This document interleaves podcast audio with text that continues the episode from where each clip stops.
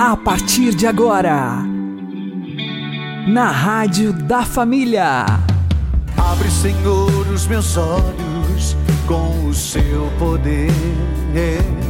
Caminhando com Jesus. Acredite, se Deus é por nós, quem será contra nós?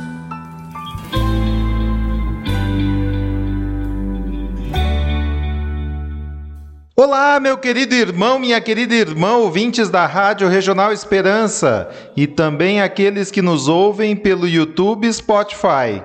Eu sou João Cláudio e este é o programa Caminhando com Jesus. E vamos caminhar com Jesus em nome do Pai, do Filho e do Espírito Santo. Amém. Inspirai, ó Senhor, as nossas ações e ajudai-nos a realizá-las para que em vós comece e para vós termine tudo aquilo que fizermos. Por Cristo, Senhor nosso. Amém. Santíssima Virgem Maria, Mãe de Deus, rogai por nós. Castíssimo São José, patrono da Igreja, rogai por nós. A inversão de valores nos deixa fracos. Vamos aprender com o Padre Léo. O que é um ídolo? Ídolo é quando eu pego uma coisa relativa e dou a ela um valor absoluto. O dinheiro é relativo ou absoluto? Relativo. Agora, se eu dou ao dinheiro um valor absoluto, eu o transformo num ídolo. Eu estou idolatrando. Ora, o que o encardido faz conosco é exatamente isso. Ele quer pegar um valor absoluto. Veja, a minha roupa é relativa ou é absoluta? E a minha pessoa? Ele inverte. Eu valho, não é porque eu tenho alguma coisa ou deixo de ter. Não é pela roupa que eu visto ou deixo de vestir. Não é pelo dinheiro que eu tenho ou deixo de ter, não é pela posição que eu ocupo na sociedade ou que eu não ocupo. O meu valor é absoluto. Eu sou imagem e semelhança de Deus. Eu sou participante da natureza divina. Deus me fez. O dia em que a gente se convence disso, todas as outras coisas vão se tornando relativas. O que o encardido faz, ele tenta inverter. E você passa a acreditar que você não é. E ah, eu sou muito fraco. Qual é a palavra mais repetida no Antigo Testamento para o povo de Deus que está em caminho à terra prometida?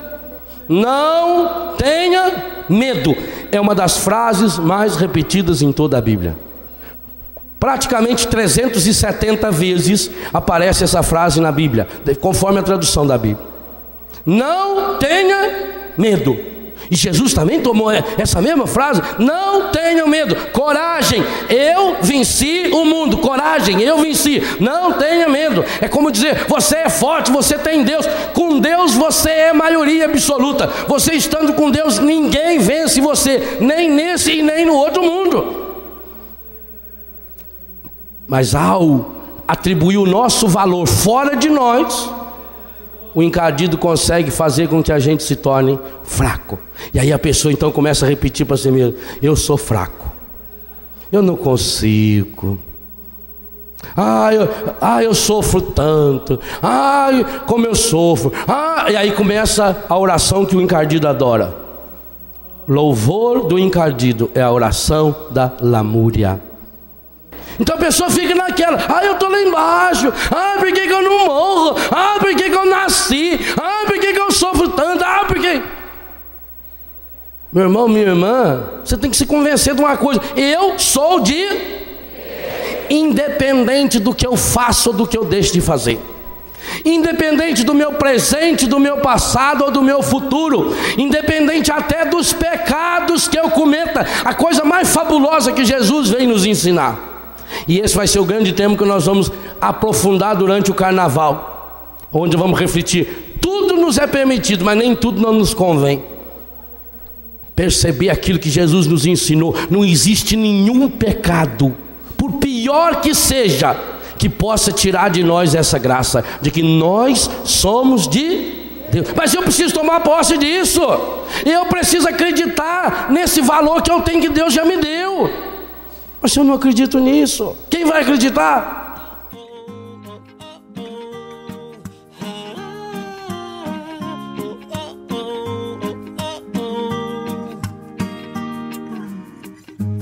Abra os seus olhos, é um novo dia.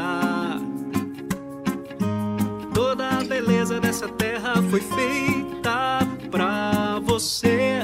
O brilho do sol, as ondas do mar e os passarinhos a voar.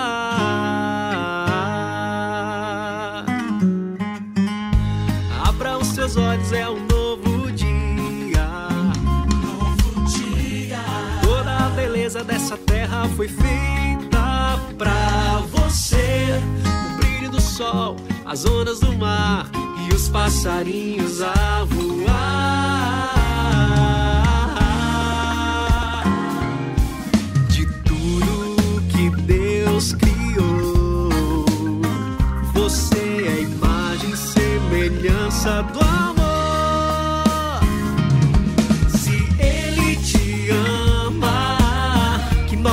fazer um Deus tão bom assim? Confia nele, pois sua fidelidade é sem fim. Se Ele te ama, que mal pode fazer um Deus tão bom assim? Confia nele, pois sua fidelidade é sem fim.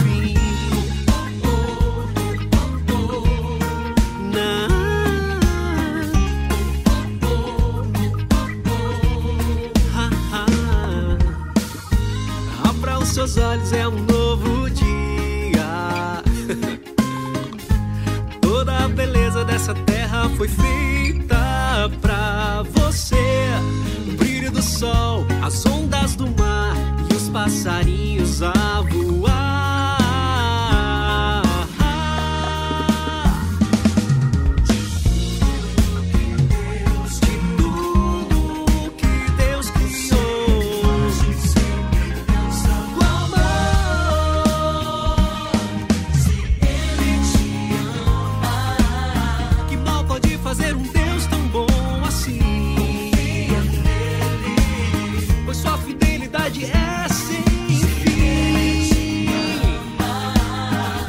Pode fazer um Deus tão bom assim? Confia nele, pois sua fidelidade é sem fim.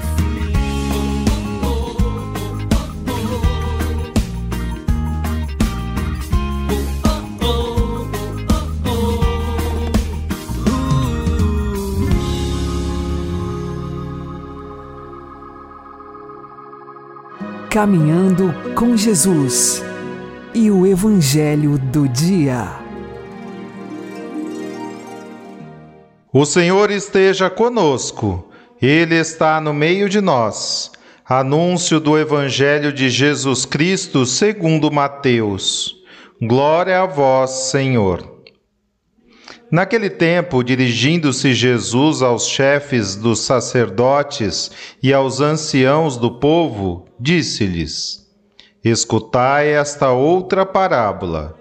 Certo proprietário plantou uma vinha, pôs uma cerca em volta, fez nela um lagar para esmagar as uvas e construiu uma torre de guarda.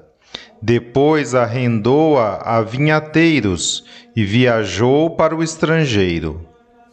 Quando chegou o tempo da colheita, o proprietário mandou seus empregados aos vinhateiros para receber seus frutos. Os vinhateiros, porém, agarraram os empregados, espancaram a um, mataram a outro e ao terceiro apedrejaram. O proprietário mandou de novo outros empregados, em maior número do que os primeiros. Mas eles os trataram da mesma forma. Finalmente, o proprietário enviou-lhes o seu filho, pensando: ao meu filho eles vão respeitar. Os vinhateiros, porém, ao verem o filho, disseram entre si: Este é o herdeiro. Vinde, vamos matá-lo e tomar posse da sua herança. Então agarraram o filho, jogaram-no para fora da vinha e o mataram. Pois bem, quando o dono da vinha voltar, que fará com esses vinhateiros? Os sumos sacerdotes e os anciãos do povo responderam: Com certeza mandará matar de modo violento esses perversos e arrendará a vinha a outros vinhateiros, que lhe entregarão os frutos no tempo certo.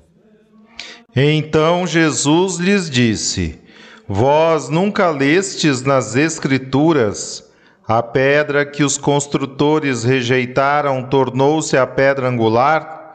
Isto foi feito pelo Senhor e é maravilhoso aos nossos olhos? Por isso eu vos digo: o reino de Deus vos será tirado e será entregue a um povo que produzirá frutos. Os sumos sacerdotes e fariseus ouviram as parábolas de Jesus e compreenderam que estava falando deles. Procuraram prendê-lo, mas ficaram com medo das multidões, pois elas consideravam Jesus um profeta.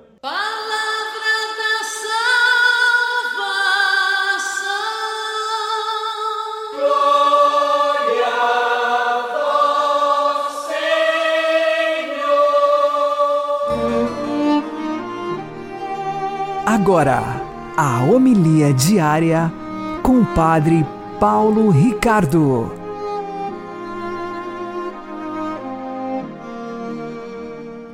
Meus queridos irmãos e irmãs, no Evangelho de hoje, Jesus nos conta a parábola dos vinhateiros homicidas. E é evidente, ele está falando a respeito da sua morte na cruz. Ou seja, ele, que é o filho do dono da vinha veio para colher os frutos, os frutos de amor. Claro, porque Deus nos fez para amá-lo, para servi-lo. E, no entanto, ele que vem para colher os frutos de amor é assassinado brutalmente, é condenado à morte injustamente, é executado como se fosse um malfeitor. Aqui, então, a narrativa dos fatos externamente nos coloca diante de duas verdades teológicas que nós precisamos compreender. Primeiro, Jesus morreu por causa de nossos pecados, no sentido que ele morreu para lavar os nossos pecados ele morreu em nosso favor, propter nos homines, a nosso favor. E isto é uma verdade muitas vezes esquecida. E ele morreu por causa dos nossos pecados em outro sentido, no sentido que nós o crucificamos. Ou seja, nós, de alguma forma misteriosa, fomos instrumentos da morte de Cristo. Como assim? Bom, vamos primeiro é, atestar o fato. Comecemos da segunda verdade, que nós crucificamos Jesus. Você vai dizer assim, padre, mas eu vivo no século 21, né? E vivendo no século 21, eu não estava lá entre aqueles judeus que gritaram crucifica-o, eu não estava alistado no exército romano entre aqueles que o executaram. Eu não era o sumo sacerdote, Anás e Caifás, que fizeram a farsa do julgamento. Eu não sou Pilatos, que lavou as mãos, etc, etc. Eu não sou Herodes, que frivolamente eh, também não quis se envolver no processo.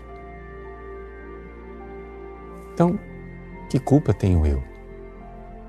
Bom, veja, humanamente falando, superficialmente falando, carnalmente falando, parece que nenhuma.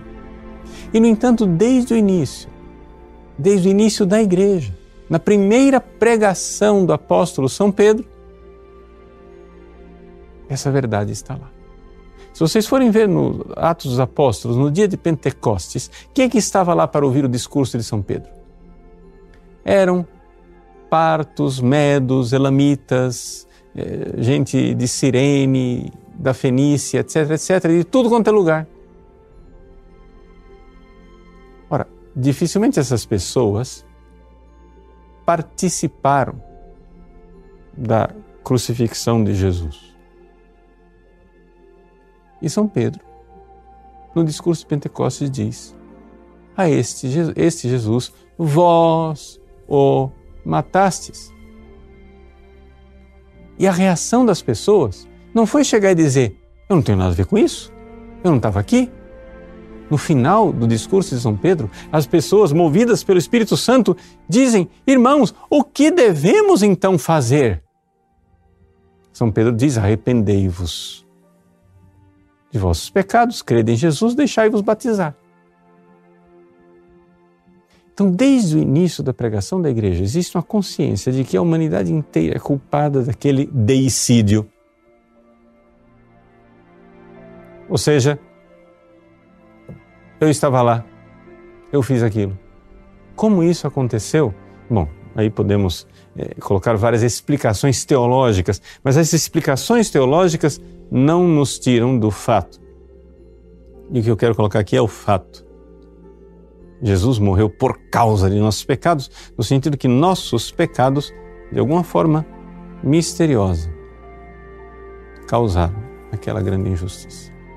E isso ao longo dos séculos, ao longo dos dois mil anos de igreja, nós vemos os santos chorando e chorando tremendamente por seus pecados, por terem causado o sofrimento de Cristo. Vamos pegar é, um exemplo, o exemplo de Santa Teresa d'Ávila. Como foi a conversão de Santa Teresa d'Ávila quando ela tinha 39 para 40 anos de idade? Ela já era carmelita, ela já tinha vida de oração. Um belo dia ela olha para uma imagem, uma estátua do ecce homo, eis o homem, ou seja, Jesus com a coroa de espinhos, com a cana na mão, açoitado, flagelado, com um manto de púrpura, de burla, né, de infâmia.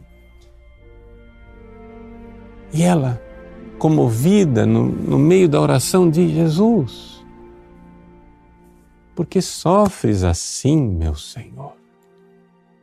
Jesus responde: por causa das suas conversas fúteis no locutório.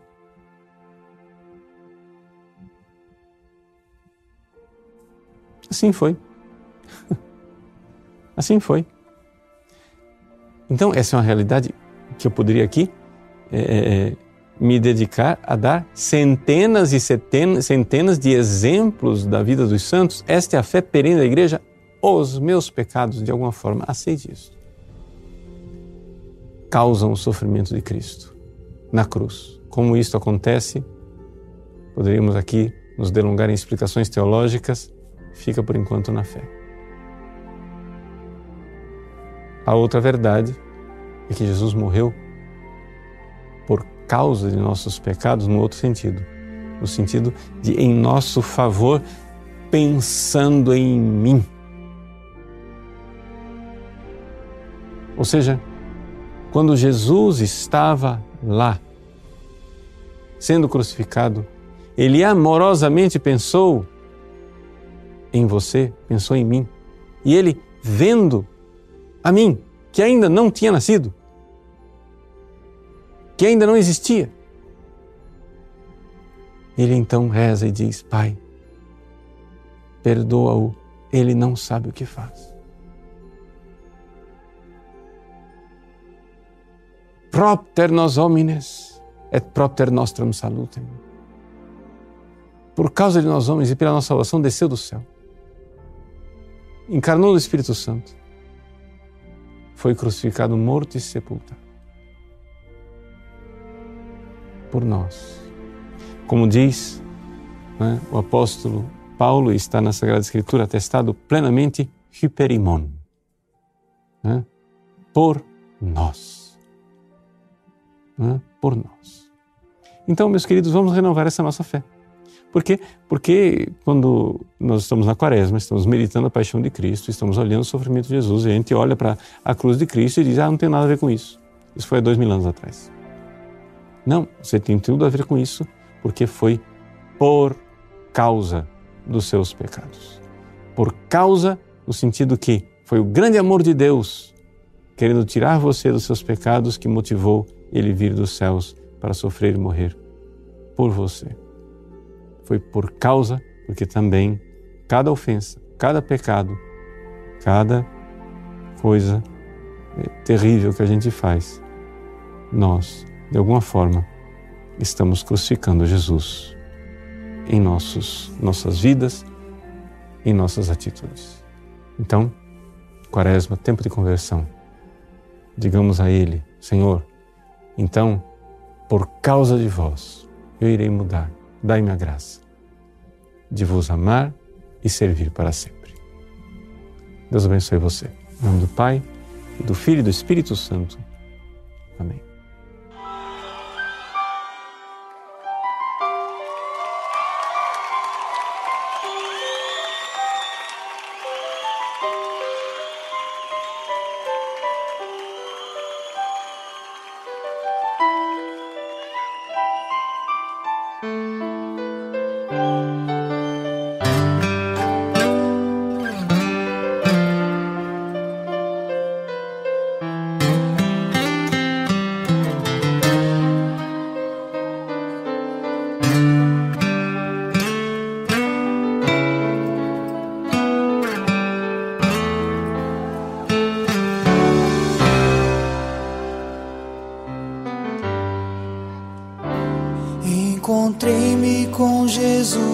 Jardim.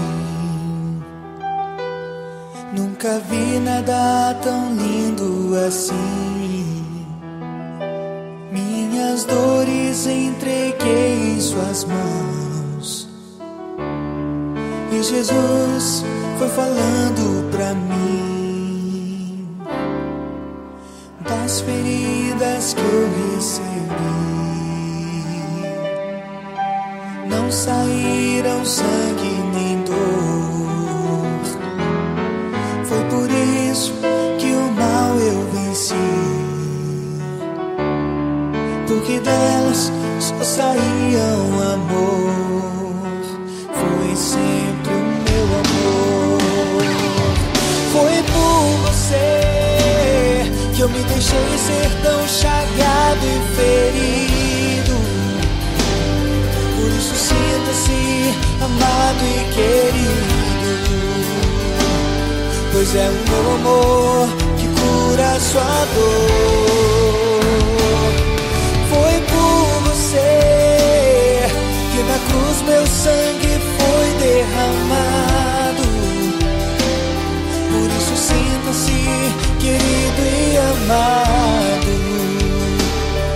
Pois é o meu amor que cura a sua dor, que cura a sua dor. Oh,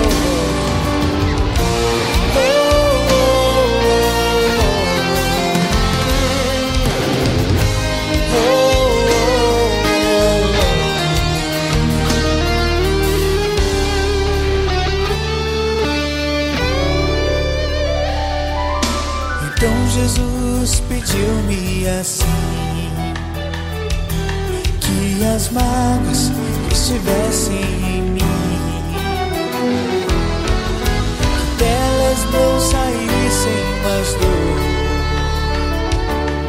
Que de hoje em diante só saíssem amor. Que seja sempre assim. Foi por você que eu me deixei ser tão chagado e ferido. Por isso sinta-se amado e querido. Pois é o meu amor que cura sua dor. Oh, foi por você que na cruz meu sangue foi derramado. Por isso sinta-se querido amado. Pois é o meu amor que cura sua dor, que cura sua dor, cura sua dor. Meu amor cura sua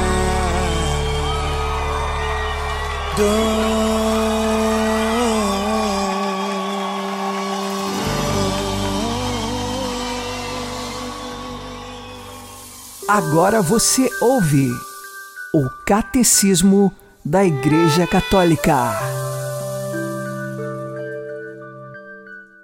O simbolismo da água é significativo da ação do Espírito Santo no batismo, pois que após a invocação do Espírito Santo, ela torna-se o sinal sacramental eficaz do novo nascimento.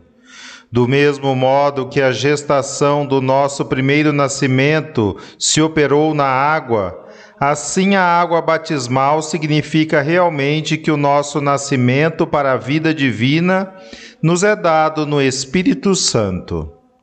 Mas, batizados num só Espírito, a todos nos foi dado beber de um único Espírito. Portanto, o Espírito é também pessoalmente a água viva que brota de Cristo crucificado como da sua fonte, e jorre em nós para a vida eterna.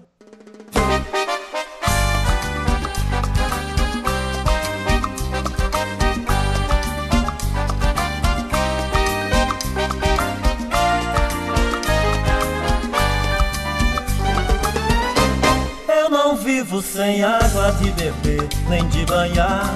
Eu sou como um riacho que vai desaguar no mar. E nas águas desta vida, o meu barco é Jesus. Nele eu posso navegar de sol a sol, de luz a luz.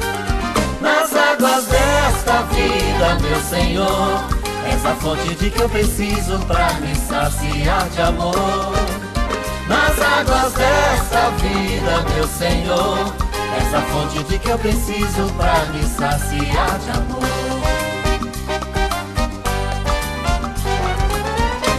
Água que nasce no poço de Jacó na Samaria, água que se transformou em vinho lá em Canaã. Água pura que eu mergulho com a minha vocação, como fez João Batista com Jesus no Rio Jordão. Desta vida, meu Senhor, essa fonte de que eu preciso para me saciar de amor nas águas desta vida, meu Senhor.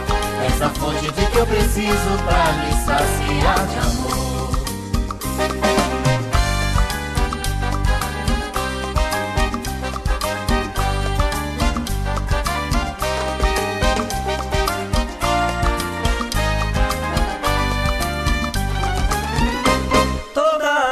Nascente, toda vida tem seus pais.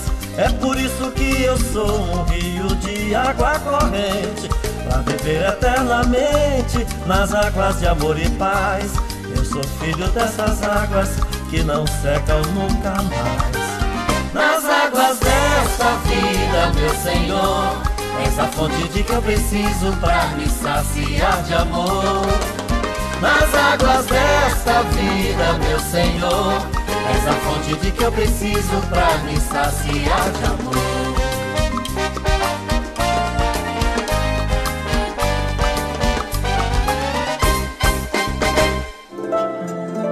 O Santo do Dia, com o Padre Alex Nogueira.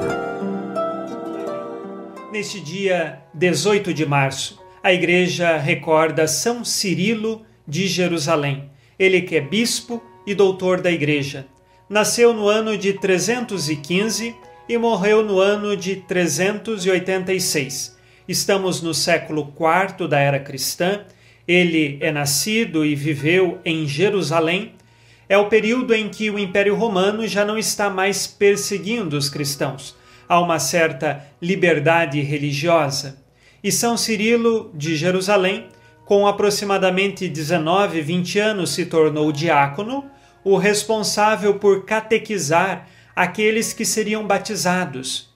Depois ele se torna também bispo de Jerusalém e é muito famoso por seus sermões, ou também chamadas de catequese, a respeito dos sacramentos e da vida cristã. São 18 sermões feitos por São Cirilo de Jerusalém, que mais tarde, séculos depois, o Papa Leão XIII vai proclamá-lo em 1882 como doutor da Igreja, exatamente porque vê nestas catequeses, nestes sermões, a sabedoria de São Cirilo de Jerusalém, sabedoria esta que vinha de Deus. Ele teve de combater muitas heresias, mas sobremaneira a heresia chamada arianismo. Houve alguns concílios, entre eles alguns que estavam predominantemente de bispos que eram arianos, e assim São Cirilo de Jerusalém, ele sofreu o exílio, foi afastado de sua diocese de Jerusalém. Ele foi bispo por 35 anos, sofreu três exílios, dois deles motivados por questões de fato de heresias, que os hereges o expulsaram de lá, e um outro exílio mais por questões políticas, em que ele foi expulso exatamente por políticos da época. Assim, dos 35 anos de bispo, 16 anos ele passou no exílio. E sempre anunciando o Evangelho, defendendo a fé católica e fazendo suas catequeses. Escreveu muito sobre o banquete eucarístico, também falou sobre a penitência, sobre o batismo, algumas catequeses que nós as chamamos de mistagógicas, porque nos fazem mergulhar no mistério daquilo que vai acontecer no sacramento. Lembremos aqui que o sacramento é um sinal sensível da graça de Deus. Por isso, nos sacramentos, nós temos matéria, nós temos realidades materiais, mas que mostram as realidades invisíveis, as realidades da graça de Deus que acontecem na vida da pessoa. Nós temos aqui o batismo como exemplo nós utilizamos da água, que é uma realidade material, mas que mostra algo que vai acontecer espiritualmente na vida da pessoa. Ela será purificada na sua alma do pecado original. Nós temos visivelmente a água, que lembra a purificação física, mas que demonstra algo muito mais extraordinário e misterioso que vai acontecer na vida daquela pessoa, que é a purificação espiritual. Assim, São Cirilo de Jerusalém é um grande mestre e doutor da Igreja que nos ensina a fé católica e nos ensina a viver com piedade, com devoção e frutuosamente os sacramentos que na Igreja nós temos oportunidade de receber. São Cirilo de Jerusalém, rogai por nós.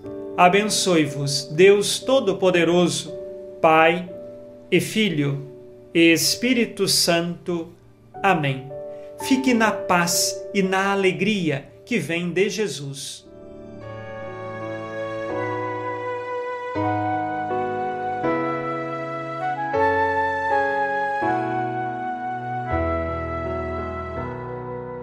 Só posso chamar-te Pai, se eu me reconheço filho, sou um membro do teu corpo e da igreja no batismo, uma criatura nova, com o selo do Senhor.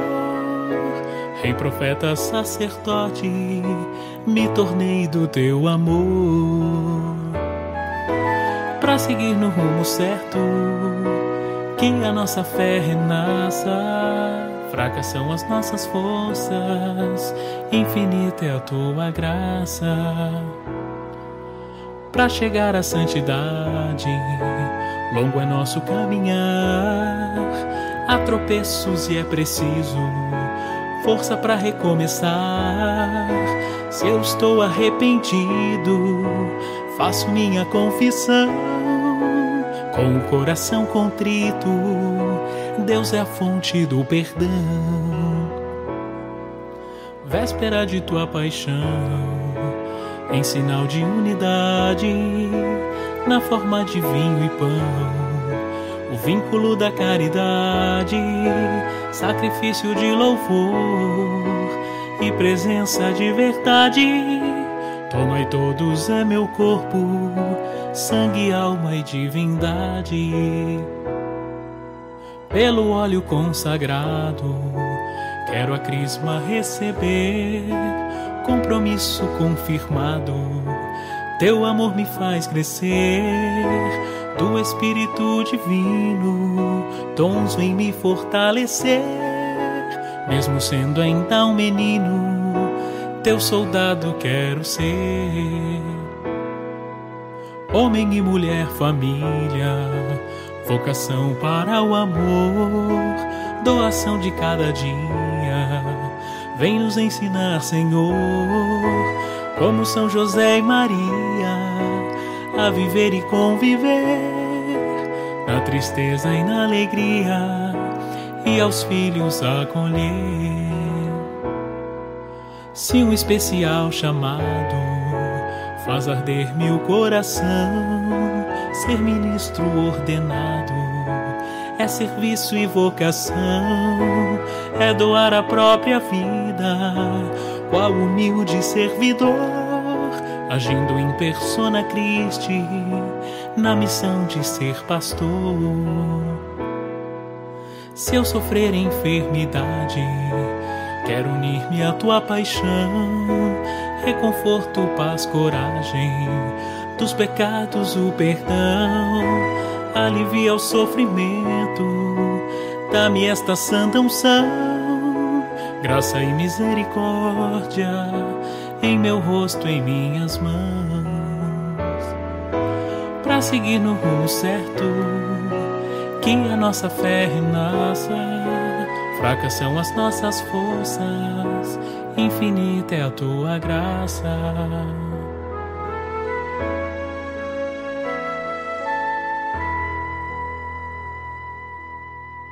Você está ouvindo na Rádio da Família. Caminhando com Jesus. Abri, Senhor, os meus lábios e a minha boca anunciará o vosso louvor. Cristo foi tentado e morreu por nós. Vinde, adoremos. Oremos. Concedei, Deus Todo-Poderoso, que, purificados pelo fervor da penitência quaresmal, cheguemos com espírito renovado às próximas solenidades pascais. Por nosso Senhor Jesus Cristo, vosso Filho, que é Deus convosco na unidade do Espírito Santo. O Senhor nos abençoe, nos livre de todo mal e nos conduza à vida eterna. Amém e que Maria e José nos conduzam pelas mãos para que continuemos caminhando com Jesus.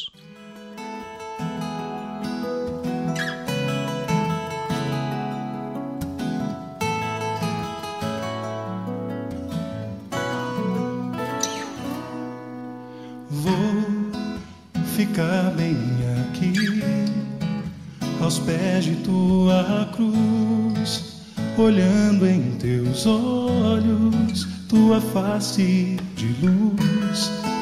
Não sou merecedor de todo esse amor. Perdoa porque eu matei. Ah, porque zombam de ti e não te consolam.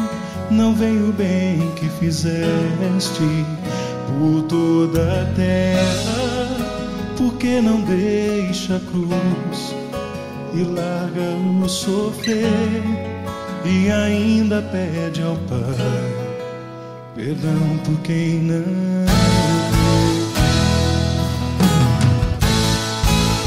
Ouço teu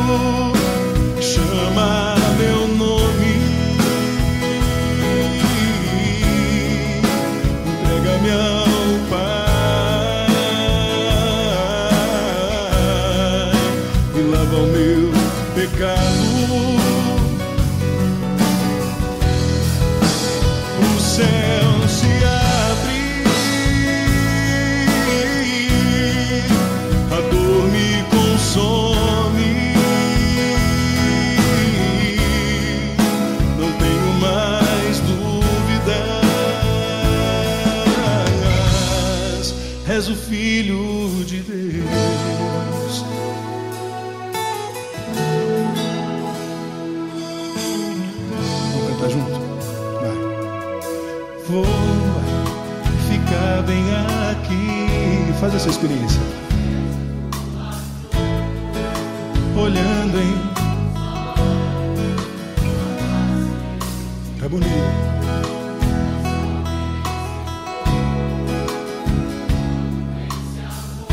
Chorai. Porque eu matei. Vai. Ah, que zombam de ti e não te consola vem o bem que fizeste por toda. Porque não deixa a cruz e larga o sofrer? Perdão, Senhor.